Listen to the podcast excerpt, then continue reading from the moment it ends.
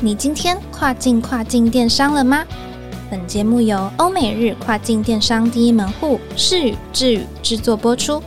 在这个节目里，你即将听到最新最专业的欧洲、美国、日本跨境电商资讯，以及由跨境专家分享的各种有趣电商营运故事。每周一个新主题，带你跨境跨境电商。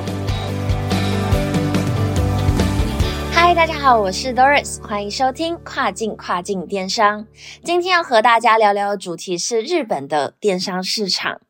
如果你手边有产品，最近刚好在 survey 日本市场，然后你也想要考虑用电子商务这样子数位线上的方式去达到日本市场的业务拓展，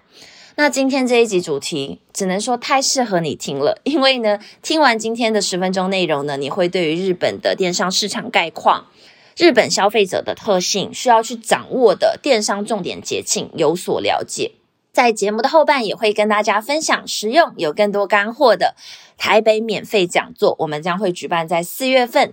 欢迎大家在听完节目之后踊跃报名。那在正式进入到今天的内容之前，要先请所有的听众朋友们海涵了。今天的音档呢是在连假期间我用手机录制的，所以可能音质不会太好，请各位见谅。那今天的形式和前几集也不太一样，今天呢将会只有我和大家来共同分享说明相应的内容。那也很欢迎各位听众朋友呢，无论是各种形式，都可以给予我们珍贵的评价还有建议。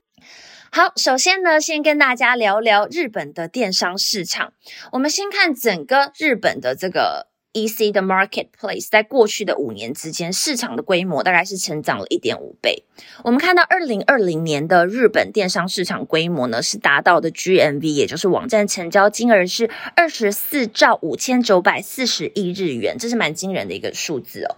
并且本身日本电商的环境算是一个相应比较成熟的环境，包含日本本身就是已开发国家，所以在金流上、物流上的建制，这是不用多说。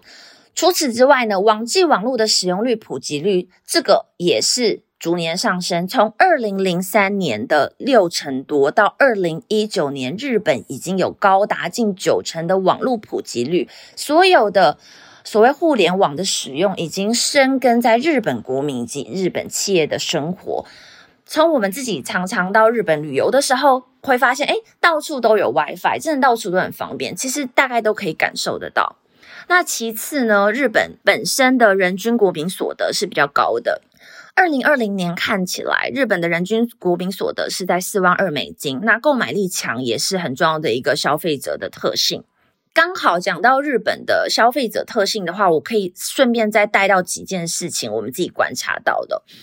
呃，我们事与至于我们会觉得日本的消费者，我们可以把它评断成为是 A 等级的客人。怎么说是 A 等级？第一个，他们本身的几个文化的这个素质是算是比较高的。第一个，日本人大家都知道他们是特别的有礼貌。我们先不管这个是真心的有礼貌，还是表面的有礼貌。总而言之呢，他们确实是。比较有羞耻心，不太好意思造成别人负担，所以它展现在电子商务的一个营运上面的实际情况，就是相较于欧美，在日本真的平均市场的退货率比较低。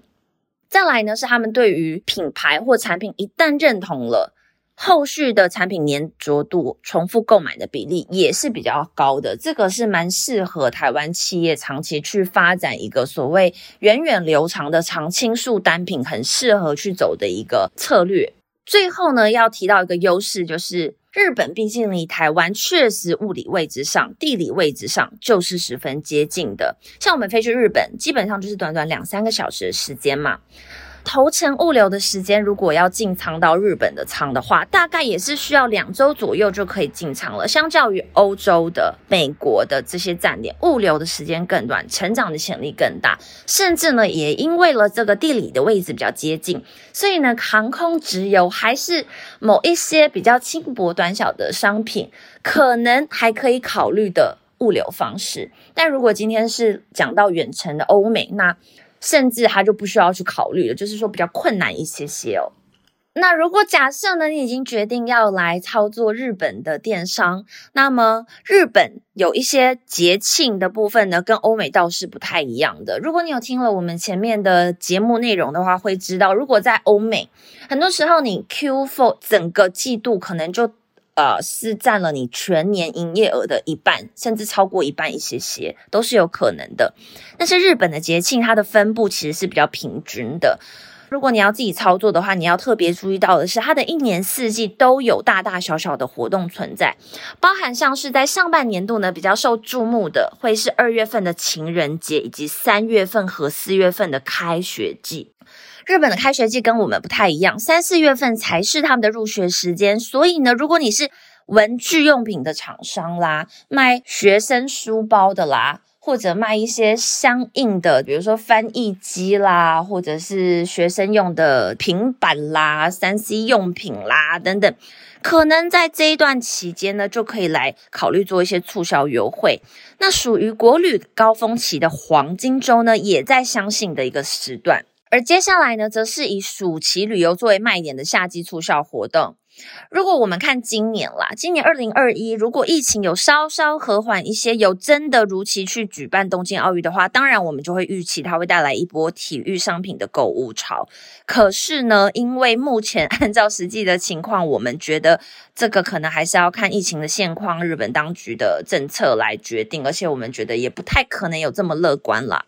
但至少呢，明年暑假大家还是可以期待一下下。那接下来呢，是在九月份、十月份呢的部分是敬老节以及以换季为题的秋季节庆。最后到年末呢，year end 的部分呢，则是圣诞节以及迎接新年的年末商战。所谓的年末商战呢，就是日本国民在跨年之前呢，会产生一波购物浪潮。在这个前期，如果有先养好商品力，配合好的促销手法，确实在年末也是有一个可以发挥的一个期间哦。最后呢，要告诉大家的就是台北的免费讲座活动资讯啦。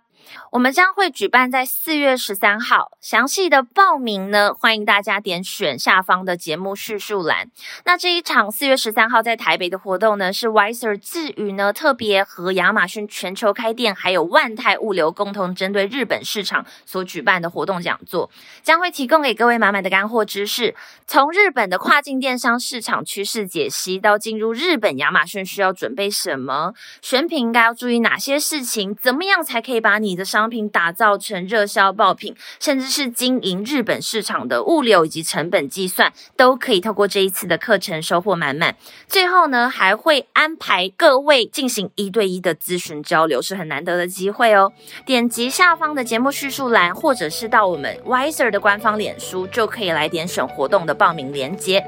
好的，那本周的节目就在这边告一个段落啦。别忘记每周早上八点准时收听跨境跨境电商。让我们带你跨境跨境电商，我们下次再见喽，拜拜。